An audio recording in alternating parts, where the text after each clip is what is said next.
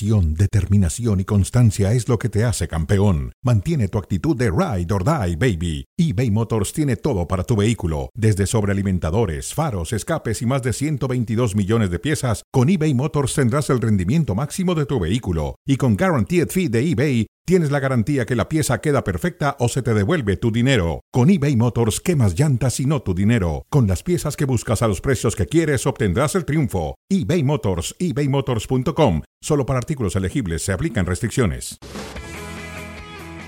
Esta edición de Fuera de Juego es presentada por The Home Depot.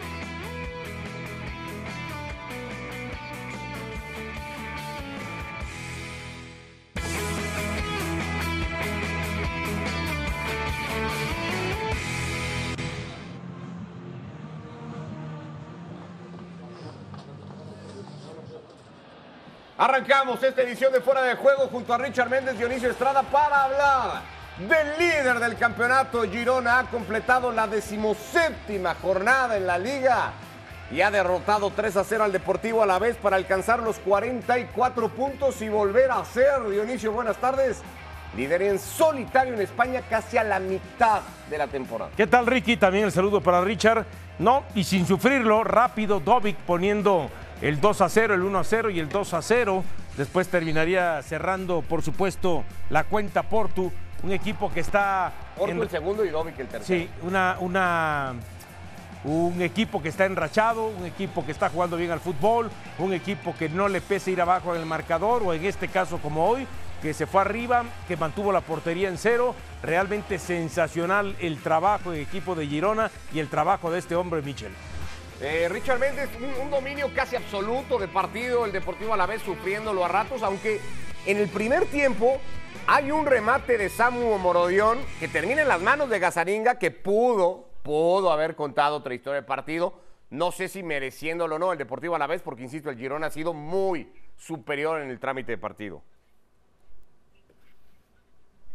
Sí, le, le ha pasado por arriba el Girona, pero situaciones de partido, ¿no? El Alavés pudo haber tenido aquella frente al arco de Casaniga, que la logra resolver bien el argentino, pero sin duda alguna lo que viene haciendo el equipo de Mitchell es sensacional. Eh, yo imagino que incluso si hoy se hubiese puesto en desventaja tempranera en aquella acción del Alavés, eh, igual creo que la inercia del Girona le iba a llevar a terminar consiguiendo la victoria. Es un equipo que si algo le sobran es variante, le sobra dinámica. Es un equipo que tiene mucho fútbol asociativo. Es el equipo más goleador del campeonato y es, por supuesto, el líder de la liga. Tenemos semanas y semanas esperando que se caiga el Girona. No se cae el Girona. Tenemos semanas y semanas esperando que Bellingham deje de marcar. Tampoco se cae Bellingham. Son las dos noticias que parece cada lunes repetimos en la liga. 41 goles marcados. Sí, ayer el Madrid lo había empatado en eh, 38 con lo que había conseguido ante el Villarreal con la goleada, pero los tres de hoy lo ponen como la mejor ofensiva. Ha ganado 14 de los 17 partidos que van a estar en temporada. Solo perdió en casa contra el Madrid y los empates contra los dos vascos, el Athletic y la Real Sociedad.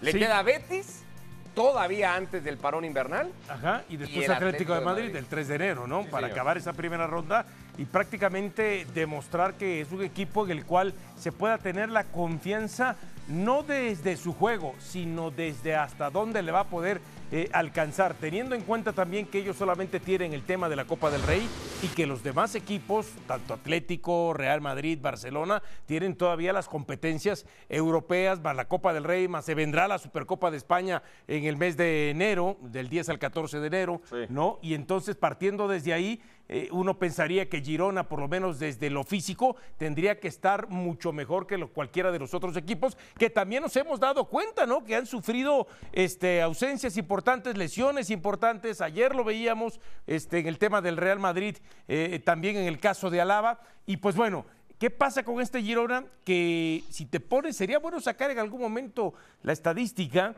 de cuántos goles ha metido de esos 41 que mencionas con jugada preparada, o sea, con jugada de fútbol asociación y no dependiendo a lo mejor de una jugada táctica fija, De un tiro de esquina, de, un tiro de penal, de esquina, de, un penal, de un tiro, de un tiro libre. que en la siguiente edición de Fuera de Juego te tenemos. bueno, es más, pero- para el jueves que juega Girona Betis, te tenemos el dato, ¿te parece? No, sería, sería importante tenerlo y me refiero, yo también hasta lo puedo tener en estos dos días que me vienen a mí de descanso. Venga, porque, tarea para el descanso. Porque creo que eso es muy importante, ¿no? Destacar el tema de que no depende de goles a veces este, de táctica fija o de casualidad, sino de goles hechos porque tienen un trabajo, un estilo de juego y un fútbol asociación que hoy les está redituando. Bueno, seguimos hablando del líder del campeonato. Vamos a escuchar primero a su técnico, a Mitchell, tras la victoria hoy 3 a 0 sobre el Deportivo Alavés. Bueno, que es, eh, es que la realidad es que llevamos 14 victorias en 17 partidos. Es una cifra bestial, números de Real Madrid, de Barça, de Atlético Madrid, eh, y los estamos consiguiendo nosotros. Eh, bueno, hoy le, le decía a los jugadores que, que hemos conseguido una victoria muy, muy importante porque parece fácil eh, y hacer lo que estamos haciendo es muy, muy complicado. Y ganar hoy eh, con la contundencia que hemos ganado al Alavés es muy difícil, muy complicado. Entonces, bueno, estamos en un momento muy bonito que hay que disfrutar, pero yo no le pongo... O sea, no le pongo un objetivo más allá de, ir a Europa. No sé si es vía Europa League, vía Champions, ojalá sea vía Champions, pero, pero no miro más allá y hay que seguir, hay que seguir trabajando, pero son 44 puntos que, que ya te habla de que estamos haciendo un gran año. Hay que poner en- un poco en perspectiva todo lo que está pasando con el Girona, lo vamos a tratar de hacer. En 38 Lo vas a la- asimilar. No, no, en 38 fechas de la campaña pasada, Richard, el Girona, en 38 fechas de la campaña pasada, el Girona ganó 13 partidos. Con la victoria de hoy, ya tiene más triunfos en 17 fechas que las que sumó en 38 jornadas del torneo anterior. Primer punto que me parece una barbaridad, ¿no? Para entender lo que está pasando en Montilivi este año. Sí, a ver, un equipo que no tiene más presiones que tratar de salvar la categoría. Ese es el verdadero objetivo del Girona, que hoy Mitchell se plante la ilusión de llegar así sea a la UEFA Europa League cuando es puntero del campeonato. Te da a entender cuán humilde es este conjunto en cuanto a su pensar. Quizá no por la chequera, porque uno entiende siendo respaldado por el Grupo City, eh, en algún momento el Girona pues va a empezar a tener figuras más reconocibles a nivel de- del fútbol europeo. Todavía hoy no vemos un plantel donde haya una estrella. A ver, el goleador del equipo es Dovic. Sí, uno sabe, un internacional ucraniano, pero más allá de eso, no vemos grandes figuras asomando el rostro. Eh, no es la presencia, por ejemplo, del Tati Castellanos, que en algún momento fue le hizo un hat-trick al Real Madrid. Eso hoy no lo tiene el Girona. Pero si tiene un equipo que está convencido de la idea, si tiene un equipo que va paso a paso, si es un equipo que no se derrumba, es un equipo que mantiene el orden, que además cuando está perdiendo los partidos es capaz de remontarlo. La mitad de los partidos que ha ganado los ganaron viniendo de atrás, estando en desventaja. Es un equipo que hace grandes segundos tiempos, es un equipo que administra, que dosifica y que no es tan profunda su plantilla. Entonces hay muchas cosas que están funcionando bien en el Girona. También la parte física, es importante mantener en buena salud deportiva la mayoría de sus jugadores. En el caso de Yangel Herrera, por ejemplo, jugador de la mitad de la cancha, es alguien que es muy propenso a las lesiones. Es uno de los jugadores titulares para Mitchell, pero cuando se lastima Yangel, igual él logra compensar con el plantel que tiene. Es decir, la profundidad hasta ahora no ha sido un problema ni una dificultad para mantenerse puntero del campeonato. Yo creo que ellos ya se lo están empezando a creer. Pero qué, qué bueno que toque esa frase de empezando a creer, porque cuántas veces se establece. Pero este que- equipo ya se lo cree, Diony. Este No, equipo ya se siente equipo de sí, Champions pero la próxima pero- temporada. Pero eh, a e- eso es lo que voy. No sé Yo si ve- campeón, Yo pero veía las, pero a ver, yo veía las primeras declaraciones eh, de hace un momento del técnico Michel y realmente es que estamos teniendo eh, paso como si estuviera el Atlético de Madrid, Real Madrid, Barcelona y le veías la cara y le veías los ojos sorprendido. Sí. Sorprendido, por lo menos ese es el, el men- el mensaje que yo rescato o per- me Total. percaté de ese lenguaje corporal. Sorprendido, entonces cuando estás sorprendido es que porque todavía no te lo terminas de creer o todavía no te lo crees. ¿Y qué tan importante es? Y hemos establecido en todo tipo de objetivo que el primero que se lo tiene que creer es el, la cabeza del, del equipo. Y, y sí me, me gusta que muestre sorpresa, pero sí tiene que también mostrar un momento, llegar a un momento de mostrar seguridad para que el equipo entonces siga manteniendo este buen paso. Le saca un par de puntos solamente al Real Madrid, pero ojo, yo digo es un equipo de Champions porque tiene nueve de ventaja sobre el Barça, que es tercero, 10 sobre el Atlético de Madrid, que vamos a poner el mejor escenario. Que, el un Atlético partido gane menos, el ¿no? sábado y entonces sean 7 de ventaja sobre el tercero, 9 de ventaja sobre el cuarto y 12 de ventaja sobre el quinto, que es el Athletic Club. ¿El Girona es ya a estas alturas de la temporada equipo de Champions para el próximo año? ¿O es una distancia remontable por los equipos que tendrían que sacarlo de esa posición de entre los cuatro primeros? Eh, yo no lo pondría todavía equipo de Champions, pero Ojo que además la liga va a ganar un lugar adicional ahora en el nuevo formato de competición Oh, ah, bueno. europea, con como cambia bueno, todo. si va a ganar ese lugar adicional ya Casi por seguro con el tema de los si, lo va a y si, demás. si viene ese lugar adicional, como dices tú ya, lo más seguro es que sea un equipo de Champions. Ahora, si fueran cuatro nada más, todavía me generaría, sí lo O sea, pondría, no aposta- si fueran cuatro lugares, no apostarías. todavía lo pondría un 80% del lugar de Champions. En Por- 80 lo pondrías. Sí, tú. porque viene, a ver, la parte más difícil del campeonato, del torneo, es justamente a partir del mes de febrero. Correcto. Y entonces ahí se puede, este, lo que hoy est- estamos pensando que le pueda pasar de caerse, que no se ha dado, capaz que lo empieza a resentir ya en esos meses. Pero en ese mes de febrero, ya lo decías tú, todos los demás equipos van a tener la distracción europea que no que tendrá. hay que ver cómo están entonces el quinto y el sexto, el Atlético de Bilbao, el Real, la. Real Sociedad también en ese momento, ¿no? Eh, 80% le da Dioni para ser equipo de Champions si fueran cuatro plazas solamente, Richard. ¿Qué porcentaje le das tú hoy en la fecha 17 de liga? Que quedan 21 Yo partidos. le doy el 100%. Yo le doy el 100%. Yo, yo creo que el Girona no se va a caer. Yo creo que el Girona. A ver, yo, yo veo un Girona que tiene todos los ingredientes para salir campeón. Tiene Cuando los no se va a caer, hoy, hoy no se va a caer del primer viendo Lo que puesto. sucede en Real Madrid. Yo creo que. A ver, yo creo que no sale del grupo de Champions. Ok. Esos cuatro primeros. Que eso ya Pero yo creo, y creo, y, y de verdad me lo creo, que Girona va a ser campeón. Yo de verdad me lo creo. Si no se lo creen los jugadores es otra cosa, pero yo sí lo creo. A ver, me voy a poner en este escenario. Hoy en día estamos afrontando eh, eh, la apertura del mercado de invierno, donde los equipos van a buscar lo que necesitan. Real Madrid necesita o bien un central, o bien otro, otro delantero, un 9-9 de verdad. Barcelona necesita defensores. Alguno de los equipos tiene que ir a acudir al mercado de invierno. El Girona no le hace falta nada.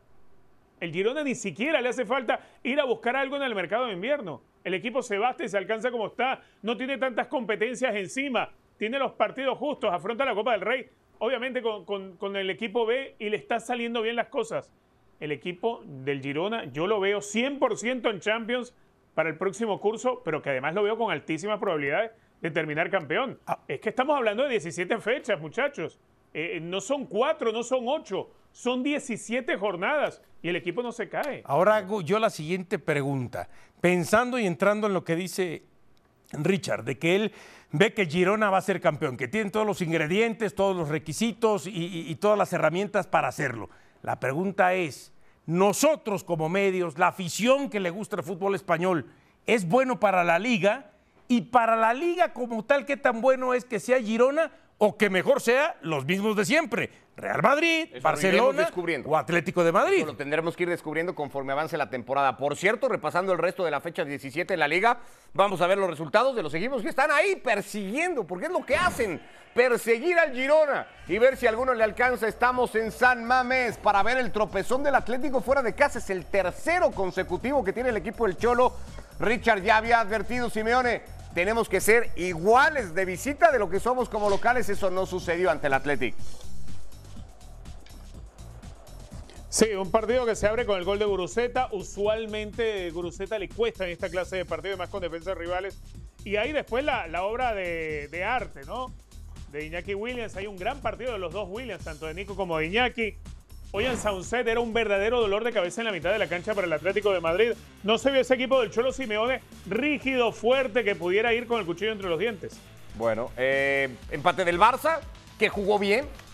Podríamos decir jugó muy bien, pero empató el partido Dionisio contra Sí, Valencia. y además con un gol a lo Barça, ¿no? Del pase de, Pe- de, de Jong para Rafinha, Rafinha a la cerrada de Joao Félix, un golazo, pero también hay que decirlo, ¿no? El Valencia los primeros 10, 15 minutos lo había metido sobre portería, Iñaki Peña había tenido Al minuto ahí y medio Iñaki Peña saca una pelota una, pe- impresionante. una pelota Al minuto y, y, medio, ¿eh? este y después quizá con eh, no teniendo el volumen de juego que sí lo tuvo y la generación que sí tuvo el Barcelona le alcanzó para empatar con un golazo de Guillamón pero también hay que decirlo con un error de toda la defensa no puedes dejar botar el balón y perdidos Cundé y Ronald Araujo en la marca. ¿Qué pelota levantó Modric para que apareciera el pichichi de liga, Jude Bellingham? Uf. Para llegar a 13 goles en el campeonato. Por cierto, Dovic ya nada más está a 3. Una victoria del Madrid muy cómoda ante el Villarreal, pero muy costosa. Richard, veíamos la imagen de David Álava saliendo lesionado. Sí, ya se adelantaba hoy Carlo Ancelotti diciendo que Álava iba a ser probablemente sustituido por Chouameni, que ya lo tenían como plan B en caso de alguna lesión de alguno de sus centrales. Eh, Es que Jude Bellingham sigue siendo el otro hasta cuándo de la liga, no solamente es el Girona, Jude Bellingham también. Sigue marcando el inglés sin ser centro delantero. Eh, buen partido de Brahim Díaz, mejor partido de Luka Modric. Además que se reencuentra con el gol Modric. Sí, increíble cómo lo festejó Modric y cómo lo gritó el Bernabéu igualmente. Gol de Brahim Díaz, el mejor de su carrera, dijo él. Y gol de Rodrigo, que sigue también encendido. Al Madrid le salió todo, Eh, Eso o es casi todo. este Eso es importantísimo, porque cuando sabíamos que de, por sí Bellingham venía respondiendo, pero por ahí venía Vinicius, se, se fractura Vinicius, se lesiona Vinicius y resulta que Rodrigo ha asumido esa responsabilidad que también venía ejecutando Vinicius, ayudando también el accionar del equipo al margen de lo de Bellingham, que es punto y aparte. Ojo a lo que decíamos, sí, el Madrid está ahí, pegado al Girona, a dos puntos, pero después 9, 10, 12, 14.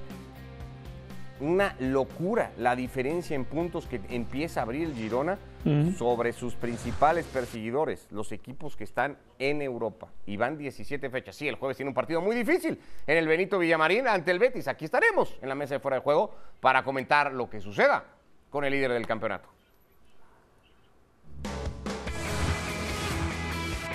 Haces más, logras más. Es presentado por The Home Depot.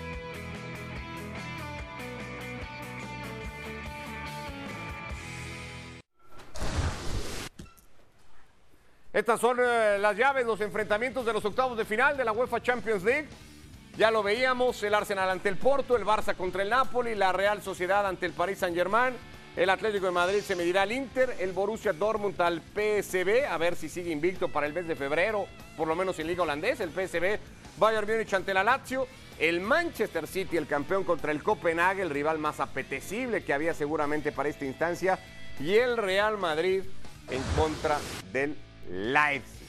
Con eso en pantalla, nosotros hacemos dinámica como hacemos siempre en esta edición de Fuera de Juego para ver cuáles serán los ocho equipos que avancen a la ronda de los cuartos de final. ¿Estamos o no estamos? Claro, por supuesto. A ver, Richard, ¿sí o no? Adelante. Venga. Serie Sí, Arsenal. vale, estoy listo, siempre listo. Porto. ¿Así? Arsenal, no, Arsenal. Arsenal. Sí, sí, sí, no hay duda. Como está jugando, líder de en este momento de su liga, ¿no? Este, yo Arsenal, tranquilamente. No hay duda. Los dos están con el Arsenal. Aquí nos vamos a tener que ir poniendo de acuerdo, evidentemente, porque no vamos a Totalmente, tener totalmente. sino casillas suficientes. Primera brava, importante, creo yo. Barça-Napoli, Richard. Napoli. Napoli. Napoli. A ver, yo creo que son dos equipos que están en una crisis similar. Están en una crisis similar de resultados, porque Napoli viene de perder con la Juventus, venían de perder con el Real Madrid. Barcelona viene de una crisis de juego y también de resultados. Yo creo que Napoli es un rival que puede sacar al Barcelona pero del no es corregible la crisis para el Barça de aquí a, a- a- a febrero. No. Y Yo pienso que se puede complicar todavía más. Para el Napoli también. Sí.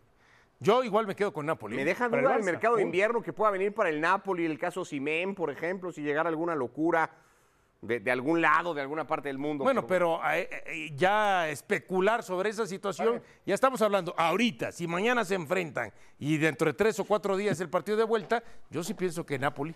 Napoli.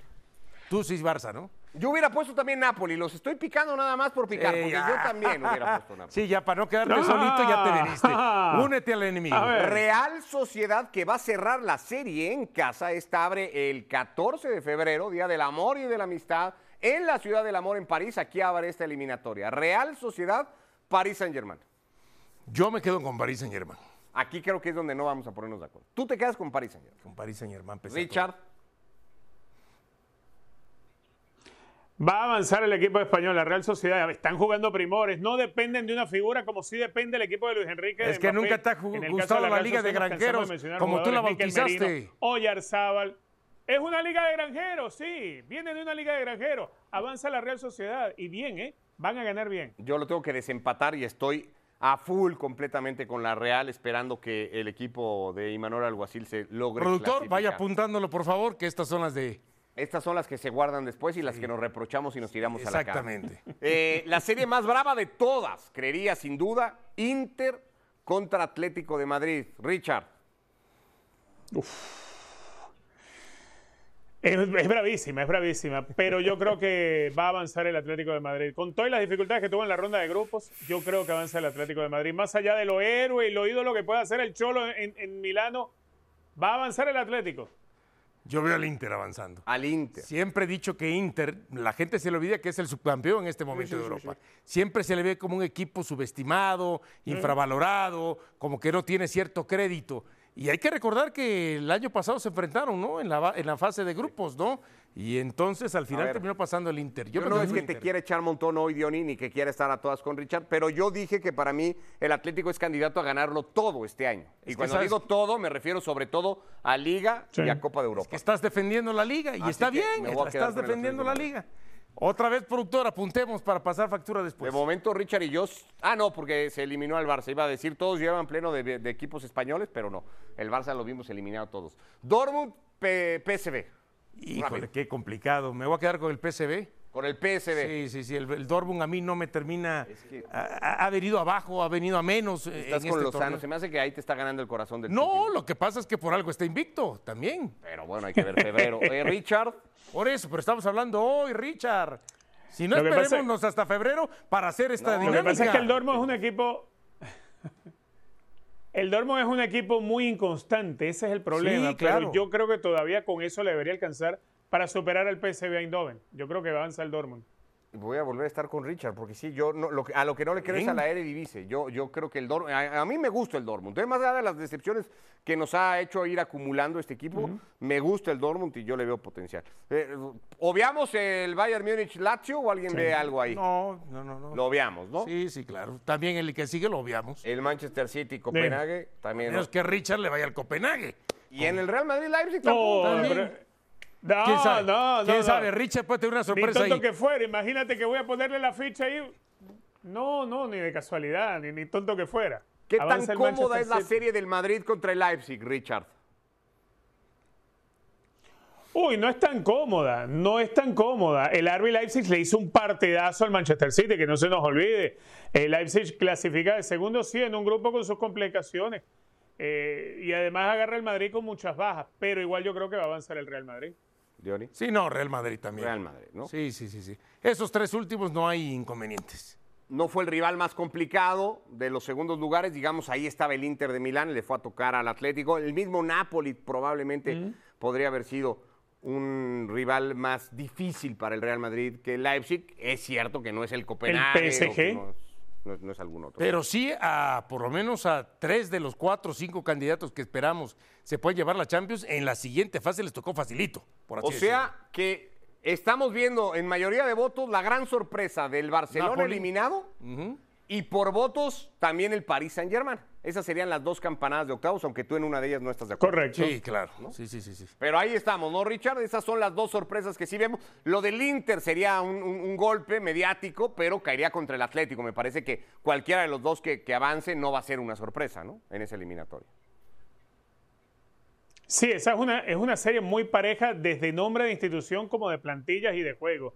En el caso del Barcelona, quizá por nombre de institución, el Barcelona eh, representa más que el Napoli, pero yo lo veo por la realidad y la actualidad de, de Barcelona y de Napoli. Creo que Napoli tiene con qué eliminar Pero a Barcelona. febrero no sabemos, como dice Rick.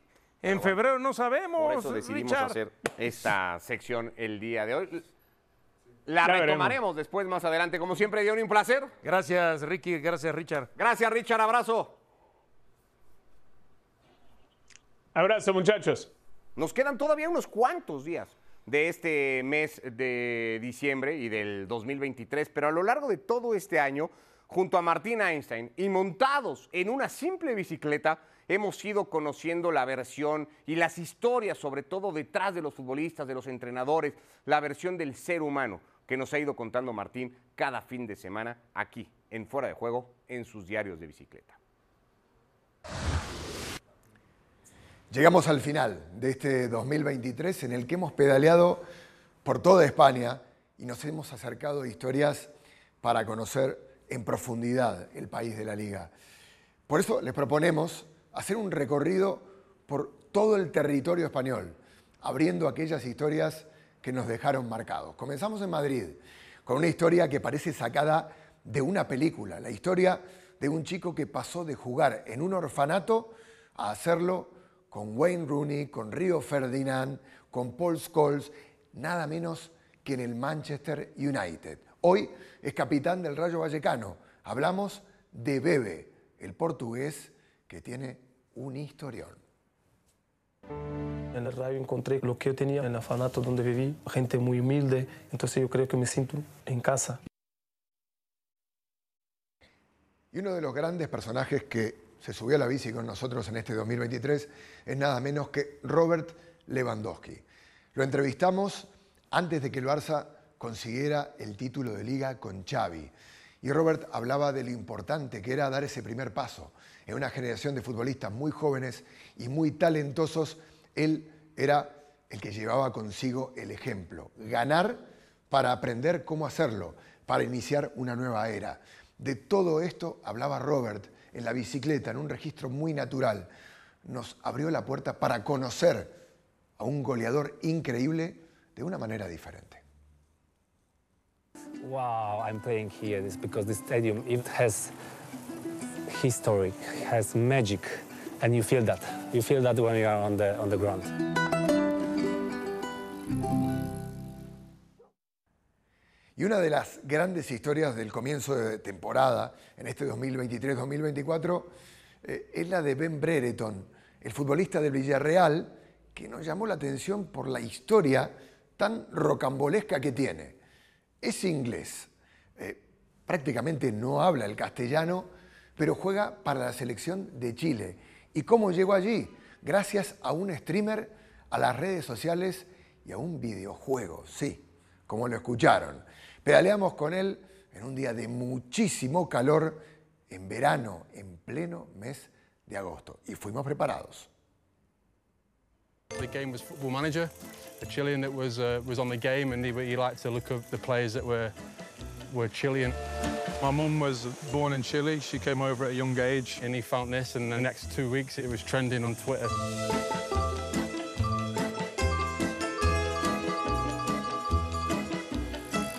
Realmente la carrera de Andrés Guardado eh, tiene eh, una línea continuista con mi comienzo como corresponsal. Eh, prácticamente 20 años he estado guardado dando vueltas por Europa y construyendo ladrillo a ladrillo su leyenda. Es un futbolista que de todas las experiencias que ha absorbido, que ha aprendido, una de ellas es poder decirlo de una manera muy especial, sin ningún tipo de obstáculos, siendo transparente, siendo crudo cuando hace falta, por lo que es un placer escuchar hablar a uno de los referentes en la historia del fútbol mexicano, que andando en bicicleta también se defiende bastante. Andrés Guardado, en los parques de Sevilla, en Diarios de Bicicleta.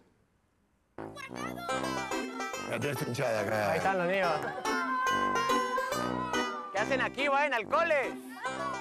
Guapo, dice. Al cole.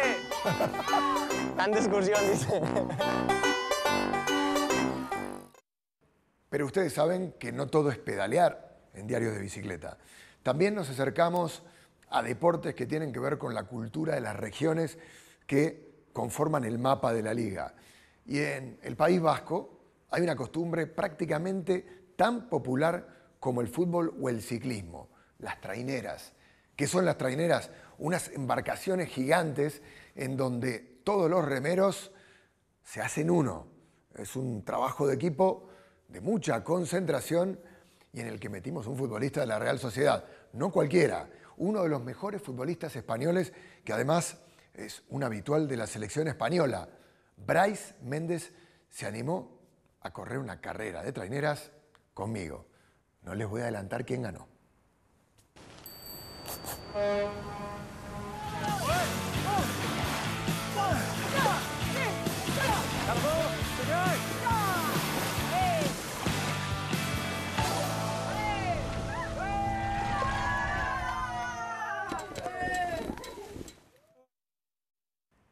llega el final de este recorrido en bicicleta en el que hemos trazado y conectado diferentes historias en el territorio español. Apenas unas pocas que destacamos de las muchísimas que hemos hecho y que nos llevamos en el corazón, porque esto nos da la oportunidad de contar la Liga Española mucho más allá de lo que ocurre en el terreno de juego, con profundidad, con riqueza, con personajes que llegan desde diferentes latitudes y que nos regalan grandes historias. Feliz 2023 y mejor comienzo de 2024. Nosotros seguiremos pedaleando con ustedes. Esta edición de Fuera de Juego fue presentada por The Home Depot